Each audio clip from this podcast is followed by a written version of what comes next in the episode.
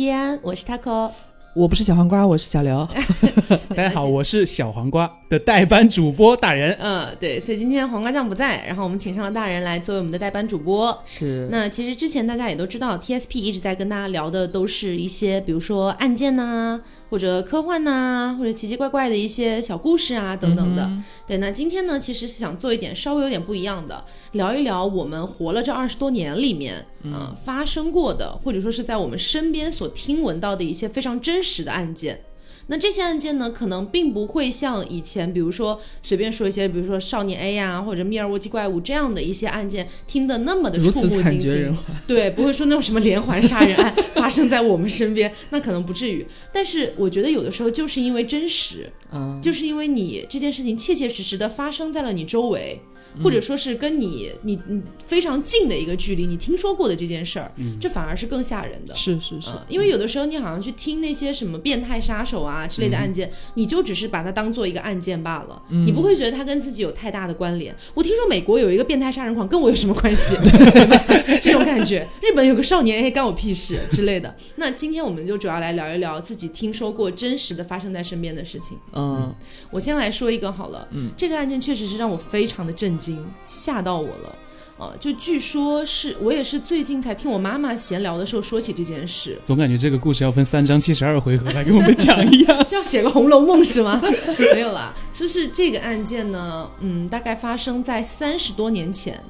嗯，三三十多，你还没出生，我还没有出生啦。对，怎么会有三十多岁吗？三十多，三十多年前，在我们农村有一个，就老家那边那个小小村落。那大家知道乡里乡亲嘛，多多少少就大家可能互相有一些来往，这个样子。沾亲带故啊，也不一定非沾亲带故，但是可能大家都会有彼此有点认识，有点熟知这个样子。那据说呢，三十多年前，在我妈妈都还是十几岁的一个时候啊，她也是一个不太懂事儿的时候，发生过一个事情，就是说我们村子里有一个男的，然后呢，那个男的离我们家住的也不远，就可能一个村子里嘛，你想能隔多远？可能就隔了几户人家，可能顶多隔了一个小山坡这个样子啊。等于这个案这个案件是就是相当于是你妈妈认识的人，对，哦，对。那么他当时干了件什么事儿呢？那个男的当时强奸了一个幼女，才十二岁，强奸未成年，强奸未成年，强奸一个十二岁的女孩子，而且呢，那个女孩子跟他好像是有亲属关系的，啊，乱伦吗？对，就大概我记忆当中类似于侄女啊或者什么的这样的一个关系。哦，意思是一个成年男子强奸了自己未成年的侄女。对，但是你知道，但是你知道，三十年前那个时候其实。你怎么？三十年前是哪年啊？一九 一九一九一九一九八八几年啊？八几年的事情，九零年差不多。所以其实，在那个时候呢，嗯，因为也是农村，然后他强奸的那个女孩子的家人也是跟他有亲属关系的嘛，就都沾亲带故的他们。所以其实当时，即便这件事情情节非常恶劣，嗯，但是他们家没有选择报警。压下去了，压下去了，是都知道了，但是没报警。全村都知道这个事儿了啊！对，全村都知道这个事儿。不是，那那个那那个小女孩，她怎么以后怎么在这个村村子里面待下去啊？就确实这也是我很费解的一点，因为我确实我也是在现在听说三十多年前的事情了。那她现在可能已经应该是哦，已经四十多岁了，四十多岁了。应该当妈了，应该都。嗯，而且呢，据说当时全村几乎都知道这个事儿了。但是呢，因为他们家在我们村子里当地呢，还算是有点名望的，对，算是有一点权势什么的，就是非常的严格的压下去了这件事儿。他就是你可能。毕竟那个年代，你说实话，可能法制没有现在这么健全的。嗯，你说城市里可能还好一些，但是你那个确实感觉没有太好的办法去管到每一个小小村落里面去。而且没有人讲的话，就就没有人知道啊。对，没有人知道这个事儿。那为什么我妈那天闲聊跟我讲起来这个事儿呢？就是那个男的有点神经质了。那男的后来到现在吗？到现在为止，因为那个男的好像当时是强奸了那个十二岁的女孩之后，然后呃，他老婆知道这个事儿了。他当时都有老婆了，哎呦天！那他老他他老婆知道这个事儿，肯定非常的生气啊，对吧？但是他老婆生气的点好像并不是因为她老公犯法了，而是因为她老公就是出去跟别的女人乱搞。她生气的是这个点。他是他是案那是三十年前案发当时他就知道了，还是说最近才知道？案发当时就知道了。那肯定当那他现在闹什么？不是他没有，当时就闹了当时就闹了，一这么多年里面，他一直对这件事情耿耿于怀。哦，对，一直没这件事情没有被放下，而且你要知道，在农村里面哈，嗯就是你一个一个女人要去离婚的话，确实在特别还三十多年前不是一个很现实的事情。嗯，对他不可能说，因为我老公做了这件事，我跟他离婚。那离婚了之后，你又去哪呢？你只能去隔壁村子了。你去了，你去了隔壁村子，你可能顶多也就再改嫁。但再改嫁的话，你就肯定不可能所谓的像黄花大闺女一样去嫁人了嘛。嗯二婚，那前夫还是个强奸犯。对，这听起来是非常不光彩的事。而且万一前夫被抓了，他还带一个拖油瓶什么的。，对，所以哦这件事情非常恐怖。那到最近呢，听说是那个强奸犯，嗯，那个男的。不知道为什么，好像在外面跟人家打牌还是喝酒干嘛的时候，就有好事的人又聊起这件事儿，说你三十多年前是不是干嘛干嘛了？嘴贱 对，嘴贱又聊起这个事儿，然后那个男的呢，其实就非常愤怒嘛，说到底是谁告诉我老婆的？其实当时根本无所谓谁告诉他老婆，因为全大家村都知道大家都知道。而且你要知道，在农村那样的一个环境哈，就是大家一传十，十传百，那消息传的很快的。就大姐大妈在村头聊天，就聊哎一边嗑传出去了。着瓜子，一边说你知道那谁谁谁干嘛干嘛了，哦这件事情就很快的就传开，所以他老婆知道是一个必然的事情。可是他非常纠结的就是到底谁告诉了他老婆。他估计也是他当时那个酒劲儿上来就是较真儿那个感觉。对，那你知道这个事儿演演变成什么样吗？就他没有地方怪了，他来怪我外婆。啊，怪你外婆这这有什么联系他系？非要说是我外婆告诉他老婆的，神经病这很神经病吧？然后我外婆真的是很无语，我外婆用用农村话就是就是我恨不得我外婆的原话就是我恨不得拿一个。我给他挖个坑，把这事儿丢进去，再拿个棉盖给他盖起来。谁谁谁会跟他讲？对，啊谁愿意没事儿去提这个事儿？而且，即便我妈当时都已经十几岁了，我外婆都没有跟她提过这个事儿，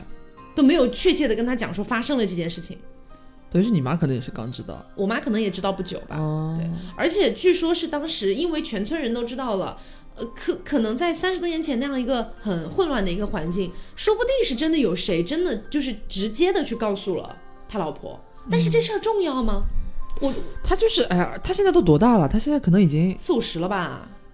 不止。我觉得他，你想六十了，对那个女孩儿那时候十二岁，现在都已经当初都成家了，起码二十往上走那。应该是五六十了，快。嗯，一把也一把年纪，一把年纪了，对，然后非要就是去找我外婆的麻烦，但最后没有，因为被村长管下来了。对，但是、但是这样的事情发生，你就会觉得他很没有道理。而且我外婆当时就站在我们那个就是那个农村里面，不是有那种院坝嘛，嗯就站在院坝里面，然后那个男的就反正拿着棍子要去打我外婆。哇塞，然后我我外婆当时，我外婆也是个很横的女人，跟你说，她嘴角还很灵虽便是吗？然 对，虽然这几年可能身体略微有一些没有以前好了，但是本身还是一个很强悍的妇女。她就指着那个男的说：“你信不信老子把三十多年前的事情再挖出来，看看是谁去坐牢我的天哪！他们哎呀，真的是本来没有人提这件事情，他自己非要拉出来再鞭尸鞭一回哎，但是但是现在不能抓他了吗？？”我估计是一个是就有公诉期的吧，？就算就算公诉期没有过吧，嗯就算没有过，就算还是可以告他，但是你没有证据了呀。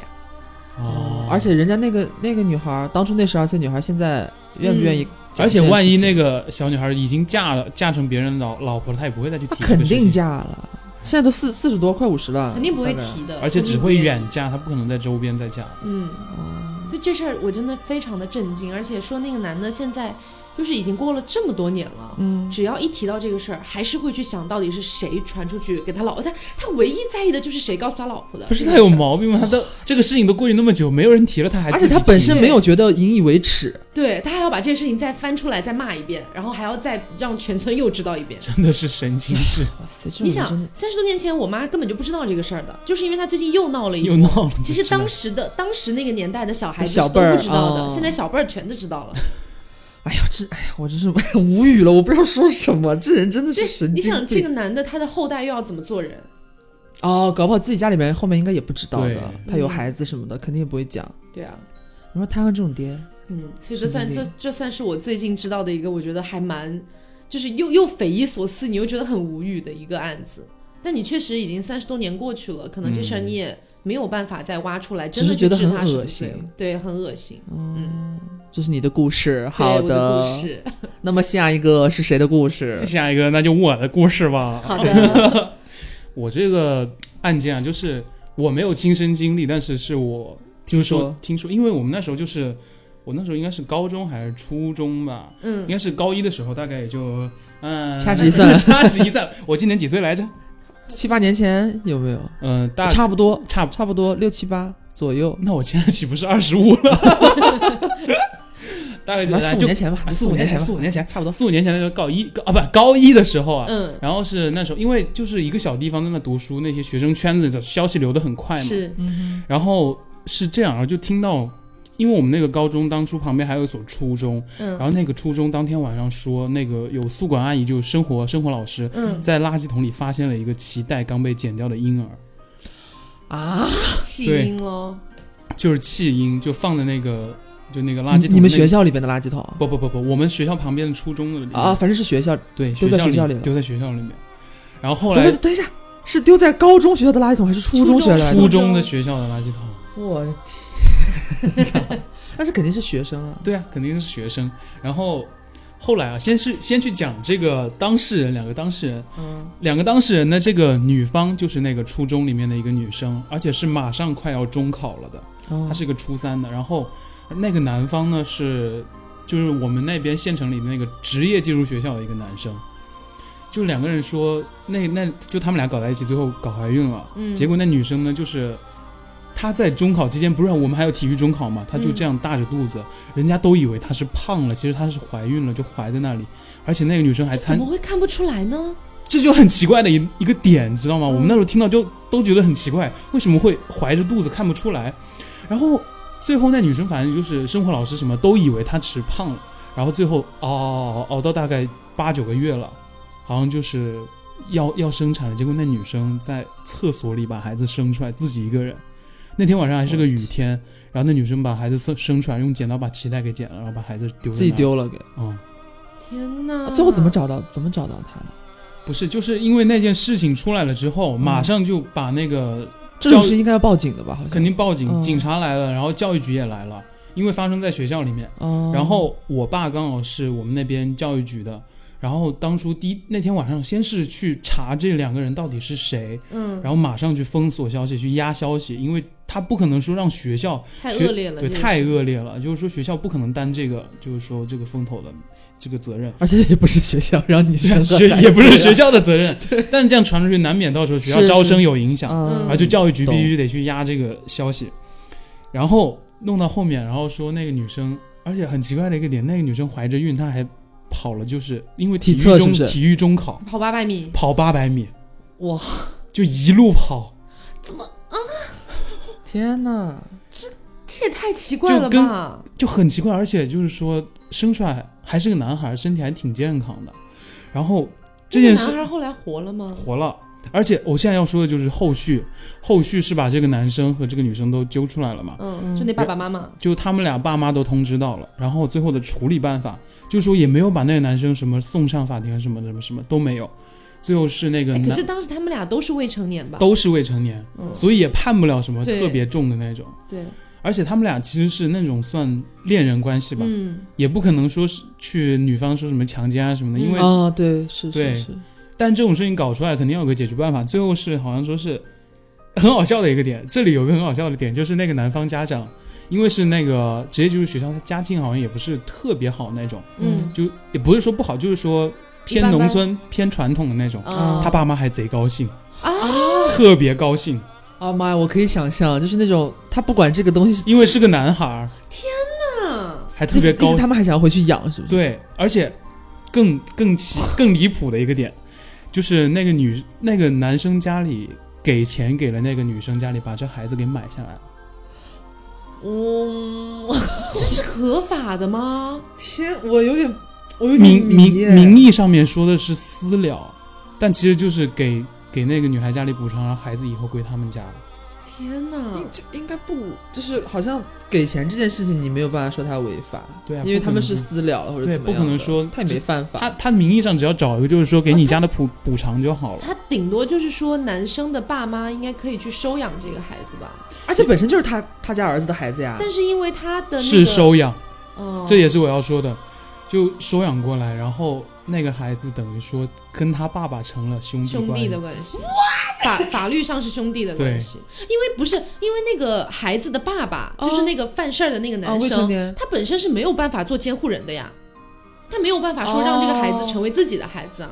哦呃哦，意思是所以说在那个时候他没有办法，比方说他们家要这个孩子的话，没有办法落户，对啊，只能怎说是么落呢？收一个新的小儿子过来和这个对爹是兄弟。说，是特别离谱。这个事情在我那时候哇，我当初还是个三个观正烈。我我当初还是个阳光大男孩儿，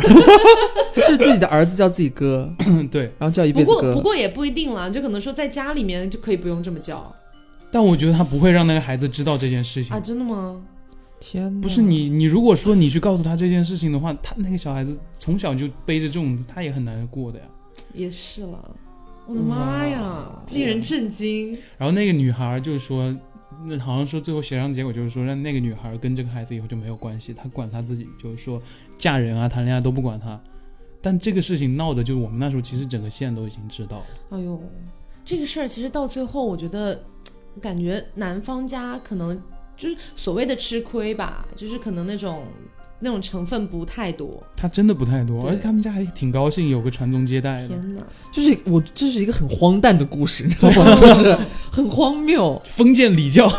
且家庭伦理，而且我觉得，就是特别是这种年纪小的女孩子哈，她可能都还没有想清楚，这个孩子以后再也跟我没有关系是一个什么样的概念。我跟你讲，如果他到了一定年纪之后，我觉得他自己到了那个年纪，可能要当母亲啊什么，他突然想到自己之前还有个孩子，怎他会想要去看看啊？之类的，搞不好。因为其实，嗯、你说到这种事情，让我想到类似堕胎的事情。嗯，就因为其实我初中的时候就有一个初中女同学，嗯，就堕胎堕过很多次，啊不是一次，很多次，跟同一个男的，我至至今都很费解。但是我有的时候就会去想，如他那个时候才大概十四五岁吧，嗯就是一个是屁都不懂的年纪。但是如果有一天他已经到了二十多、三十、三十多岁这样的一个，已经算是人生里阅历比较多了，比较慢慢变丰富了成熟了。对成熟了的一个状态。他如果回想起自己之前自己堕胎那么多次，很难受的。真的，我觉得不不完全是说什么对自己身体的损伤啊，自己怎么怎么样。我觉得他有的时候会回想起我曾经有那个孩子，哎，这也太难受了。而且是特别，而且到底是对出于什么样的情况，我把他生下来，然后我把他丢弃了，嗯这种事情到时候回想的话，我觉得这都是个阴影。那天晚上，我觉得那个时候也应该是比较冷，比较冷，秋冬了已经，嗯，然后是还是个雨夜，然后那孩子就丢在那边，哎，因为其实关于这个问题，我之前有很深入的想过。嗯，就因为高中的时候，你知道，就比较爱玩儿，其实有的时候会想说，如果有一天真的意外怀孕了，我会怎么办？就是说脑袋里会过这种问题，瞎想。但是每次想到这个问题，我都觉得我要把它生下来。但但我觉得这也我觉得很，就是说我觉得很佩服，其实也算是个佩服的点，就是那个女生她能这样子撑下来，然后那天晚上在一个人在厕所里把孩子生生出来，但实际上，你们觉得如果是在这样的一个年龄怀孕了，是不是打掉比较好？哎呀，你一般就是如果你站在道德道德制高点的话，你觉得他肯定是要打掉啊。对，他你你没有办法，你你在你初中生，你十来岁，你要生一个孩子出来吗？你要怎么你要怎么养他？会给你带来什么样的影响？给你的家庭带来什么样的影响？给这个孩子未来造成什么什么样的影响？就如果是有以我现在的心智的话，我肯定会把它打掉。但是如果是以我可能只有十五六岁、十七八岁的这样的一个你会母性心智的话，泛滥吗？也也不也不是不是母性不是泛滥不不是母性泛滥，是我会想到啊，我真的会想到，如果我以后三十多、四十岁了，我回想起这个孩子，我会觉得心里面太愧疚了，我没有办法承受这样的愧疚，我觉得太难过了。因为其实，其实我有听说过身边很多妈妈辈的，就是那种呃阿姨们阿姨们，嗯有的时候跟我聊天，就是有的时候催催我结婚啊、找对象啊什么的时候，会跟我有的时候聊到这些问题，就会跟我讲说，如果有了孩子，就因为我现在是这个年纪了嘛，嗯他就觉得如果你跟他就是说，如果你跟你男朋友有了孩子，嗯，就趁早结婚，把孩子生下来。你这个年纪，呃，虽然说事业也很重要，但是如果打掉的话，你会后悔。因为那些阿姨会跟我讲说，我妈当初就这样跟我讲，对，因为他们会跟我讲说自己年轻的时候打掉过孩子，但是你会现在在这样的一个年龄再去回想起当年打掉孩子，你会觉得太痛苦了。我妈那时候跟我说是她特别无奈，她一直跟我说，在我之前其实是有一个还怀上孩子了，嗯，刚好那个时候我妈是在学校里要转正，嗯，他那个时候就没有要不了。那孩子就不能请产假，一请产假他就毁了，就那个，哦，懂我懂什么意思，就工作。我懂什么意思然后他就打掉了，然后还我也不知道我外婆那时候怎么看的，她说是个女孩儿，嗯，嗯，就哦搞不好原来你可能有个姐姐，对，搞不好有个姐姐，搞不好就没有我了。啊，你这么说起来，好像我也是，就是你说你妈妈是转正嘛，我妈跟我讲过，她那会儿就跟我怎么你们妈妈都打打过孩子？没有没有没有打过孩子，我妈留下了我，就是就是呃，可能稍微有一点点偏了，但是是这个意思，就是她也是正好在怀上我之后赶上了他们，就是我妈原来在那种什么液压机件厂，就那种厂，就是他们呃我妈六几年的嘛，他们那会儿工作的节，对对对工作，然后她那一年怀我那一年，她要党员要转正了。就是，而且那时候就是你在工作单位上，就是那时候你想六那个他二十来岁的时候，可能就也才呃八几年，快九零年这样子，嗯就是入党的机会很难得，嗯，而且是名额很少的那种。就是我妈她是一个名额，但是她她说他们那个叫什么党委书记啊还是什么的，就是因为我妈说，我妈就是她一一开始想就是要要生我了，我要回家去那个待产了。所以可能就是要请假嘛，干干嘛的？但就和你那个大人刚刚说的一样，就是如果你一请这个产假的话，你的机会可能就没对你相关的这个就没有办法给你了，就是你可能工作断掉啊怎么样的，你就没有办法那是个入党了。然后我妈就失去了入党的机会，回家生下了我。但是没有关系，我妈很欣慰的是，我在大学的时候成为了党员。她觉得，就她她在跟我讲这个事情，她觉得她好像了了一个自己小小的心愿。就继承了妈妈的志向。，对对，因为她一开始没有跟我讲过这个事情，哦，是这样的。因为我之前听一个阿姨讲的，就让我很难过。她说她以前打过两个小孩，然后这两个小孩之后，她她就基本上每一年到冬天的时候都会想到这两个小孩，因为会是个阴影对。然后那她后来养了两只狗狗，她每次都会跟我讲说，那两只狗狗她就把它当自己的孩子一样养，她就会觉得是是不是那两个孩子的灵魂可能什么什么的什么。投胎转世之类的。哎嗯，她就会想要去很很努力的想要去弥补，但是说到底这样的事情带套就解决啦。突然变了一个变成一个寄生寄生的可节目。没有，我我是说真的，就是特别是年轻的女孩子，真的要注意这个。如果你现在真的不想要，你一定要次次戴套，一定要保护好自己。对，嗯，是。太重要了。好，现在轮到我，就是前前面前面两位讲的都是跟就是生计有关，对我这个终于到了一个就是朴实无华，就是一个。是我是我大学时候的一件事情，就是我好像大一还是大二的时候吧，因为那时候我们学校的女生宿舍是就是两个宿舍通用一个阳台，就是你们是一个阳台，但是左边是一个宿舍，右边是一个宿舍，嗯你们还是通着的。嗯然后我们班呢，我们班一共五个宿舍，就等于说是有一个宿舍必然要和别的班或者别的年级共用一个阳台这样子。嗯他就有有一天呢，就正好我们在宿舍里边是下午已经没有课了，然后我们都是自自己大家自由活动嘛，有人在在宿舍的干嘛，然后我就在宿舍，然后突然就听到楼道里边有点就是叫骂的那种声音，但是很快又没有了。他们就有人出去看热闹，出去打开门看，结果楼道里什么都没有，就回来了，然后就问我说：“说阿六，你有没有听到什么声音？”我说：“有啊，怎么了？你刚看出去看没有吗？”他说：“没有啊，楼道里没有人。”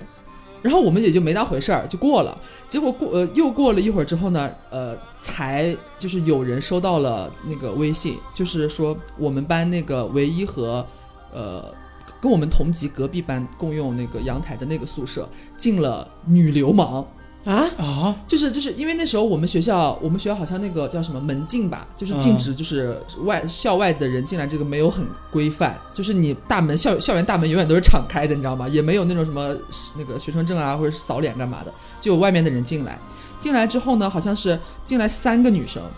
三个女混混，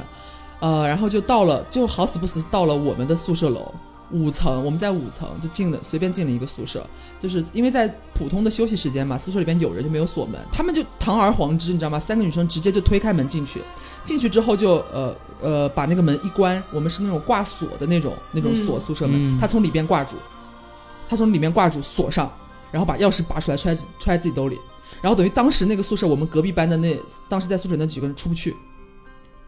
然后我们这个设计也有点狗屎啊。但但是就是你你回想我们刚刚不是说是好像听到有声音嘛之类的，嗯因为我们刚刚不是说那个阳台是通的嘛，嗯，等于是进了那个女混混的那个隔壁班的那个宿舍里边，就是好像有就是就是嗯有点像是叫骂呀或者干嘛，就是吵起来或者之类的，呃，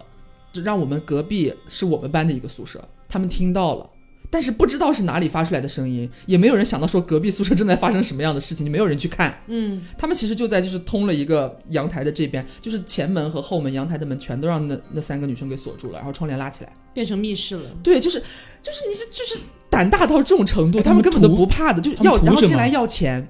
啊，然后说当时那个宿舍里边，就我们隔壁班被他们锁住的那个宿舍里边，只有三个女混混和三个当时在宿舍的女生，一共哦三个人。势均力敌。一一共对一共六个人，但是但是我们就我们哦对大一的时候，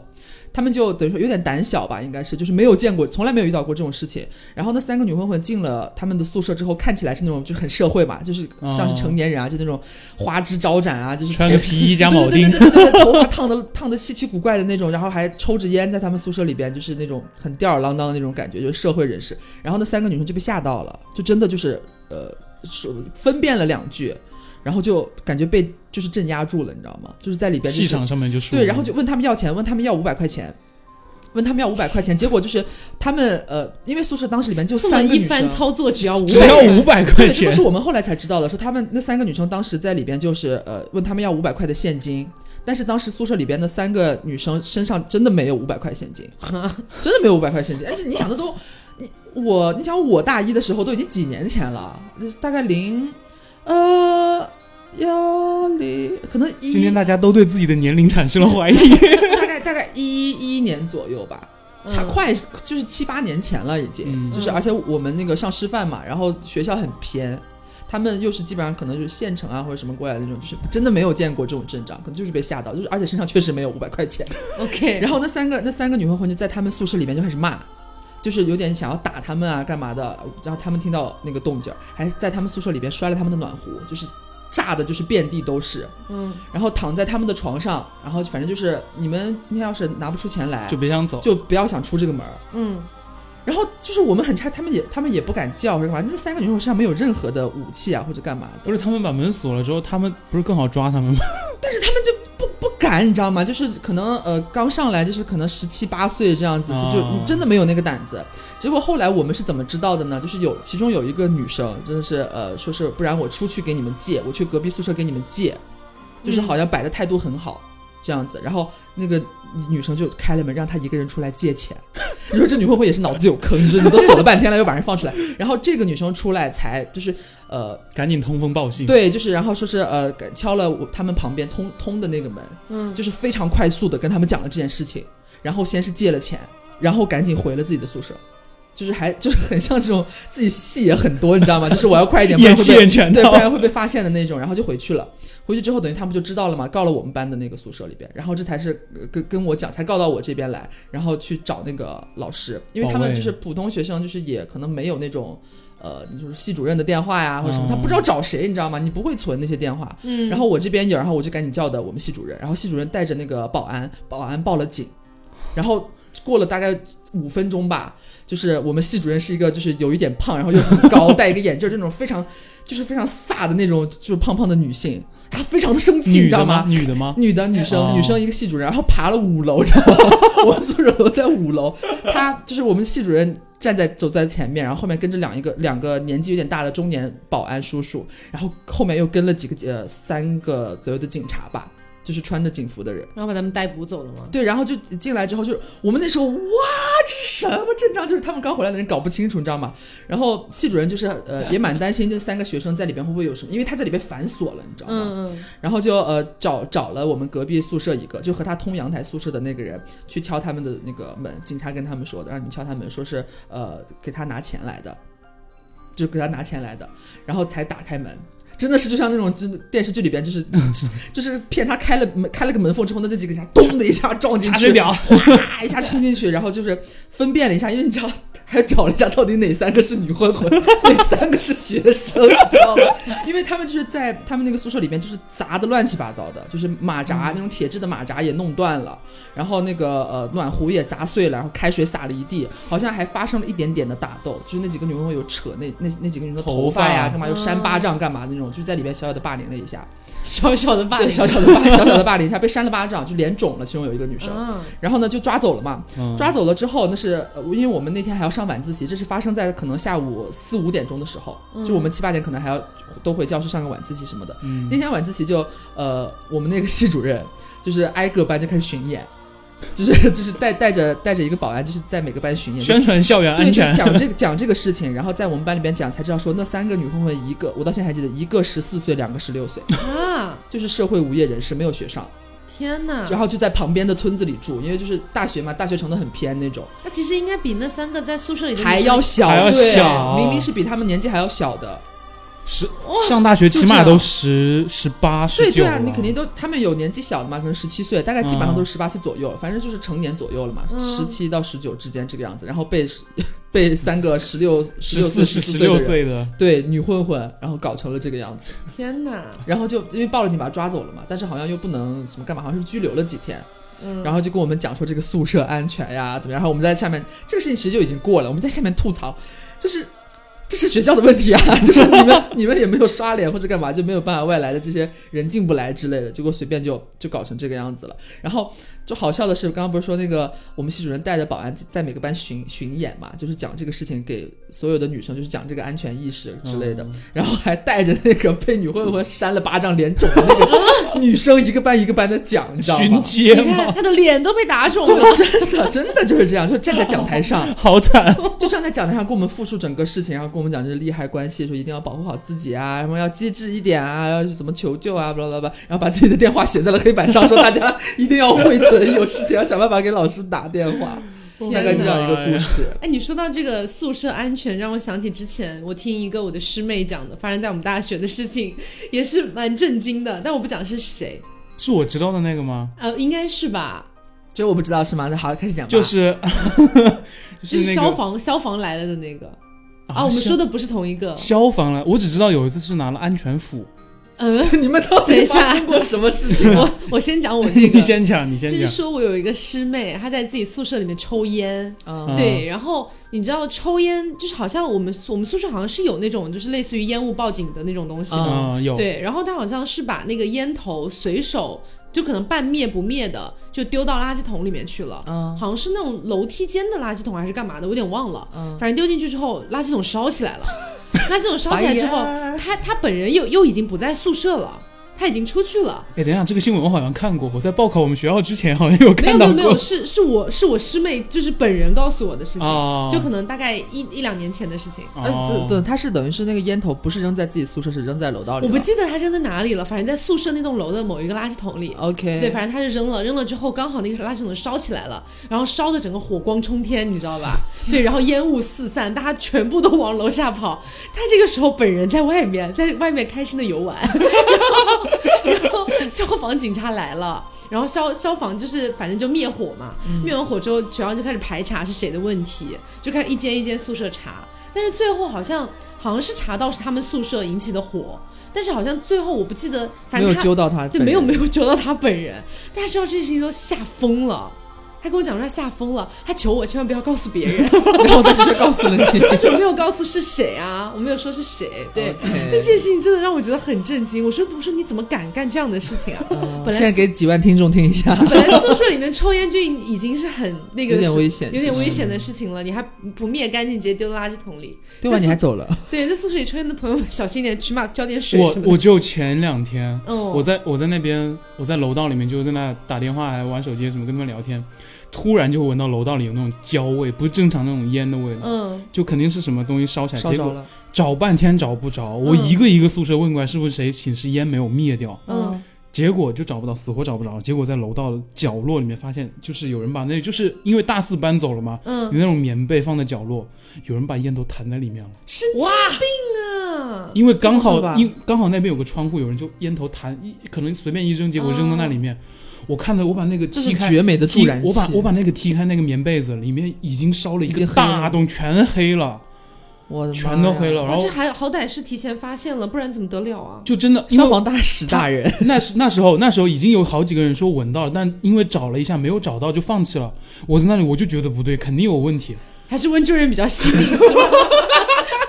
我还要回去继承我的皮革厂，我不要死。就是那天晚上贼恐怖，那烧的贼大，大概有个篮球那么大的，已经烧了篮球那么大一个洞了，在那里只是还没有燃起那种明还没有燃起那种，明火，它就已经真的一就阴燃一直在烧。啊我跟你讲就是冒烟那个。宿舍真的是消防安全很重要。你像我之前在宿舍的时候，有的时候会觉得，就那种违禁违禁电器，我觉得大家多多少少应该都有用过。但你以前就会觉得说违禁电器有什么啊？就不啊，不酒精炉什么的。对啊，不过就是一个小炉子，烧点热水什么的，怎么了嘛？但是说实话，有的时候回想起这种事情，其实还很可怕蛮后怕。可怕我我们学校发生过好几次火灾。真的吗？对，但是像我之前说的那个，就是师妹，就是那个烟头烧起来那个事情，她只是说把垃圾桶给烧了，就是没没有没有真的伤害到什么财物啊我看。我看到那个报道，应该是整个宿舍烧了，呃，那不一样，就因为有其我们学校不是有其他学校住在我们对对对对对，住在我们那边有宿舍楼，他们说是那栋，他们说那栋宿舍楼就是有一次就是用违男禁电器生宿舍男生宿舍，然后插在那里，结果整个宿舍在那里烧起来了。天哪！因为我那个师妹她是直接把垃圾桶给烧没了，就是没没有没有真的烧到别的寝室啊，烧到什么东西之类的，嗯所以可能也不不太存在说真的要赔偿啊什么的，嗯，这个样子。但是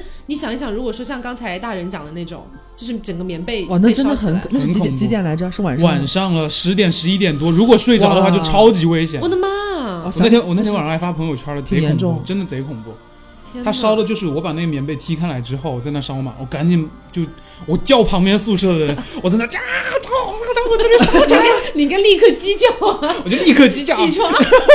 然后然后在宿舍大家都打游戏啊什么的，在那玩手机啊、抽烟什么的就出来了，然后结果就纷纷就在那里接水，接水啪，哇，那想起来是蛮后怕的，就是很可怕。如果那时候真的去睡，十一十一点钟左右了。如果去睡觉，那个大火真的没了就真的，而且是一楼。如果一楼开始烧，楼上的人根本跑不下来。啊！哦，真是的万万一烧大的话，真的很恐怖。然后我把那个棉被踢开，那个墙壁已经都是黑的了，墙壁那一块就跟棉被来，让我们谢谢大人为是那个浙传做了一件好事。好，哎，你一说火，你一说火，我想起来，就你会发现我们几个案件真是一环扣一环，真的很顺。嗯，就是火灾，我还想起一件事情，我也是我们学校，我上大学的时候忘了大几了，是就是是很危险了，也是跟火有关系，但是当时真觉得非常的令人爆笑。就是我们有一天早上，因为我刚刚那个故事不是也讲我我们宿舍在五楼嘛，我们那个女生宿舍统共就五楼，我们住的最高。然后我们就是有一天早上起来，大家就是早上起来洗漱刷牙的时候，准备去上课嘛，大家纷纷起来站在阳台，就夏天的时候，大家都就是蓬头垢面，就是脑子也不太清醒，然后大家就纷纷接了一杯水，大家都好姐妹几个站在阳阳台上一起刷牙。嗯，然后我们那个阳台是可以看到，就比较高嘛，可以看到教学楼啊，或者远处不远那个我们的大食堂。然后就突然有一个，就是我我上铺，就是在那边叫我，阿刘，你快过来看，你快过来看。他近视眼，他他是每天要戴隐形的那种，嗯，但是他早上那个刷牙的时候戴的是框架，就是多年未换的框架，其实已经有点不太清晰了。他就说：“阿刘，你过来看，那边是不是在冒烟啊？”然后我也是个近视眼，你知道吗？我度数也很深，我就模模糊戴上镜框，我就过去，我也是拿拿着个牙杯，我们那儿一边刷。是食堂着火了吗？然后就是食就定睛一看，大家就食堂冒着滚滚浓烟，你知道吗？就是食堂是一个我们食堂是一个二层的一个比较宽大的食堂，嗯但只有二层嘛，就我们五楼看得非常清楚。它是在那个顶顶上，它是一个圆形的，有点像你知道蛋白塔那种圆形，上面还有一个小尖尖这样起来的那种栗子头那种形状，泰姬陵吗？对，有点像 那种感觉。然后就开始冒烟，就是非常黑，然后非常黑、非常浓的烟。他刚说的时候还没有人闻到，然后后来就有人来敲我们宿舍的门，他们在因为我们阳面嘛，可以他们在阴面的人就看不到那个食堂的，也闻到了，过来问，以为是这边是不是有什么东西，也蛮担心的，就着火还是干嘛，就过来问，然后就纷纷挤入我们的宿舍阳台 的，开始看食堂着火，食堂就着火，食堂是真的着火了。然后我们说怎么办？这这这早餐应该是吃不了了，就 是也而且然后后来大家就是，但是很妙，我们那时候都没有人想报警，你知道吗？就是就是觉得应该已经就是那时候有点费解，就是为什么在冒烟？就他们关心的问题，只有早餐已经吃不了了。只有早餐了，对 大学生的随便吧大。学生大学生的思维就有时候有点混乱，可能也就就 nobody 食堂烧 cares，光了就烧光了吧。烧了吧。啊，食堂反正也不是怎么好吃，那烧光了好了。不是了，就是因为可能早上的时候真的就是大家都还没有那么机密，你知道吗？就是我我我们那边的话，机就是不太清醒，也没有看到明火，就是冒冒浓烟。然后后来呢，就是大家纷纷就开始收到短信，你知道吗？说是呃不要去，就是自己的班主任不要去食堂。对，还在那个那时候还用 QQ 群，就是每个班有 QQ 群，说给那个班里边的班主任给那个群里边发，说是大家早上先还没有去食堂，千就大家的手机突然集体发出了，啊，对对，好像哦。就是这种感觉。然后说不要去食堂吃，先不要今今天不要早上去食堂吃饭，然后说食堂着火了，然后已经有人打了那个就是那个我差点说救护车，就没有人员伤亡了，就是他们 他们食堂的人已经那个报了火警，然后有人去灭火了，然后我们就去相当于就是没有没有早饭吃，然后就去上课了。上课之后到了一上午课结结束了之后，就那时候学校还有贴吧，你知道吗？大家就开始翻贴吧，看有没有人在挖今天早上食堂就是冒烟这件事件，然后才发现说是那天早上食堂就是他们不是大早上那些食堂的阿姨们啊、叔叔们就做早饭嘛，蒸包子啊干嘛的，然后蒸包子的笼屉给找起来了，然后才就是烧的。他们就是蒸了好多笼，就是那种食堂的都是很大的那种大屉嘛，它一一屉里面蒸好多，它垒的好高，它那个笼布。就是垫在包底下那个笼布最下面那一层的被，火点着。对，给搭下来了，然后整个就是就是那个包子屉就开始燃烧，然后就是冒出了滚滚浓烟，就是然后才被我们看到，然后他们也当当时也及时报了那个火警了，所以灭掉了。嗯然后很好笑的是，它不是其实很快嘛，一上午就灭掉了。我们中午去的时候就已经一切恢复了正常，就哦，中餐有着落了。但是又很好笑，就是大家的点就是说是。中午去食堂吃饭的时候，大家因为不知道是哪一个窗口着的火，然后大家就很想要去那个着火的窗口看看，但是已经完全恢就是恢复如初。大家就是那天说，到底有没有人知道着火的是哪个窗口，想去那个窗口吃东西，就是很有有一点可能会更熟一点，平常阿姨都做不熟。对，就是有一点乌龙，有一点好笑的一个事件，就是学校食堂着火这样。我觉得我们聊的越来越校园了耶，越来越是。就是这种可爱的小案件的感觉。本来我准备了一个跟毒品有关的案件都无法分享了。但是你要说身边嘛，就一一路可能上学的时间比较长吗？还是可能就是周边学生的见闻比较多一哎，点？可是我们之前那个学校，因为真的富二代特别多，所以富二代一多，那种比较爱混的富二代也会有很多。所以我是真的就是我我不确定我有没有亲眼看到，我当时亲眼看到，我不确定那个是不是那样的。我想说你说的是？哪个学校？我们现在这个不是不是是不是，我哦高中啊，我高中，我高中，我高中啦。但是因为我们高中有一个男生是转校过来的，哦，他之前在哪里哦？在福建还是在广东？我不记得了，反正偏那一块儿，偏很南方的地方。然后他就是很混很混的那种混混，就你能看得出来，他本身人很瘦，混中混，混中混，真的很哇，就就感觉跟外面地痞流氓没什么太大区别。嗯然后就不知道为什么分到我们班，可能是欺负我们班主任吧，因为我们当时那个班主任年纪比较轻。是可能第一次当班主任那种感觉，就欺负他，然后就把这个男生丢过来，然后班上其实没有人喜欢他，就会觉得说，虽然你要说那个年代的那个那个年纪的女孩子可能会喜欢坏男孩？是喜欢坏男孩，但他坏的有点太过分了，你他就是真实的坏男孩是吗？你就觉得要离他远一点了。长得帅吗？不帅不帅，怪不得，那难怪。对。但是我印象当中哈，就是因为后来因为我我们那个班上的那个座位会轮换嘛，嗯所以有一次我坐在他后面还是坐在他前面，我忘了，反正都有过。有的时候就能听到他在跟男生聊天，男生跟他关系还可以，有的时候听他跟男生聊天，就会经常聊到些什么嗑药啊或之类之类的这样的话题。那个时候一开始因为哦是初中不是高中，因为我高中初中都在一个学校。嗯，我那时候没有太去 care，我会觉得说是不是他只是装逼。我心想说哪里真实的你人生当中还真的会遇到嗑药的人，就这种感觉。但是后来有一次，真的是有一次，因为我当时是住校嘛，然后我要从教学楼回宿舍的话，要经过一条很长的一个弯弯曲曲的一个斜坡，然后那个斜坡平时就是呃，除了是上下课的时候，就是呃不是上下课，就是比如说中午休息或者早上从宿舍出来。那种时候，反正你要往返宿舍，这种时候人会比较多。但是除了这种时候之外，那边基本上是没有人的。嗯哼，对。然后有一次我路过那边，我也忘了那次是我要回去干嘛，反正我绝佳的交易场所。对，我要回一趟 宿舍，我要回一趟宿舍，但那个时候不是大家都要回的时间，就只有我一个人在往那边走。然后那个男生是常年翘课的，啊，所以你他反正不在班里，你也不会注意到。游离在学校的各个地方。我真的有看到他在那边干什么，干什么？我不确定这个点，就是我不确定。我有看到他在就是吸一些什么东西，哦，但是我不确定他是不是真的有在嗑药。然后我看到他之后，我当时吓一大跳，赶紧跑！我也没有赶紧跑，我还给他打了个招呼，因为我 我比较有礼貌，你就不怕他跟你说，要不你也来点儿？我肯定会你看到了不该看的东西，女人。不是因为我觉得不至于，那个时候你才初中，会觉得说再怎么样，他应该不会在学校里做出伤害你的事情。你看，这是天真。现在你不会这么对，想对，太天真，哎太天真，还是危险的。嗯，然后反正他当时看到我之后，也就是反正那种男生的邪魅一笑，对，真的就是邪魅一笑，然后说说，反正就是说你去干嘛？我说我回宿舍拿东西，啊，顺口搭了个话。，对，然后说哦，那你那那你走吧，然后我就走了。就是我我现在没有办法百分之百确定他当时在那边干什么，只是让你觉得行迹有一点点诡异。真的很可疑，因为你联想到之前他有在那边讲的一些话，然后你看到他那种可疑的行为，你就很自然的会联想到一起。当然也说不定他只是在吸塔巴扣 塔巴科是什么？塔巴扣什么？烟呢？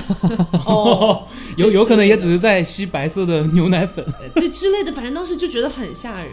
然后这算这这算是我人生当中经历的，就是我可能印象当中离毒品最近的一次。但是后来据说就是那个男生没有顺利毕业，没有顺利从初中毕业的，因为当时呃，据说他就是反正什么劣迹斑斑啦，就说他反正各种在学校里又不上课，然后又在外面惹是生非等等的，就是在外面像个混混一样。混中混，嗯，最后反正是从初中都没有毕业了。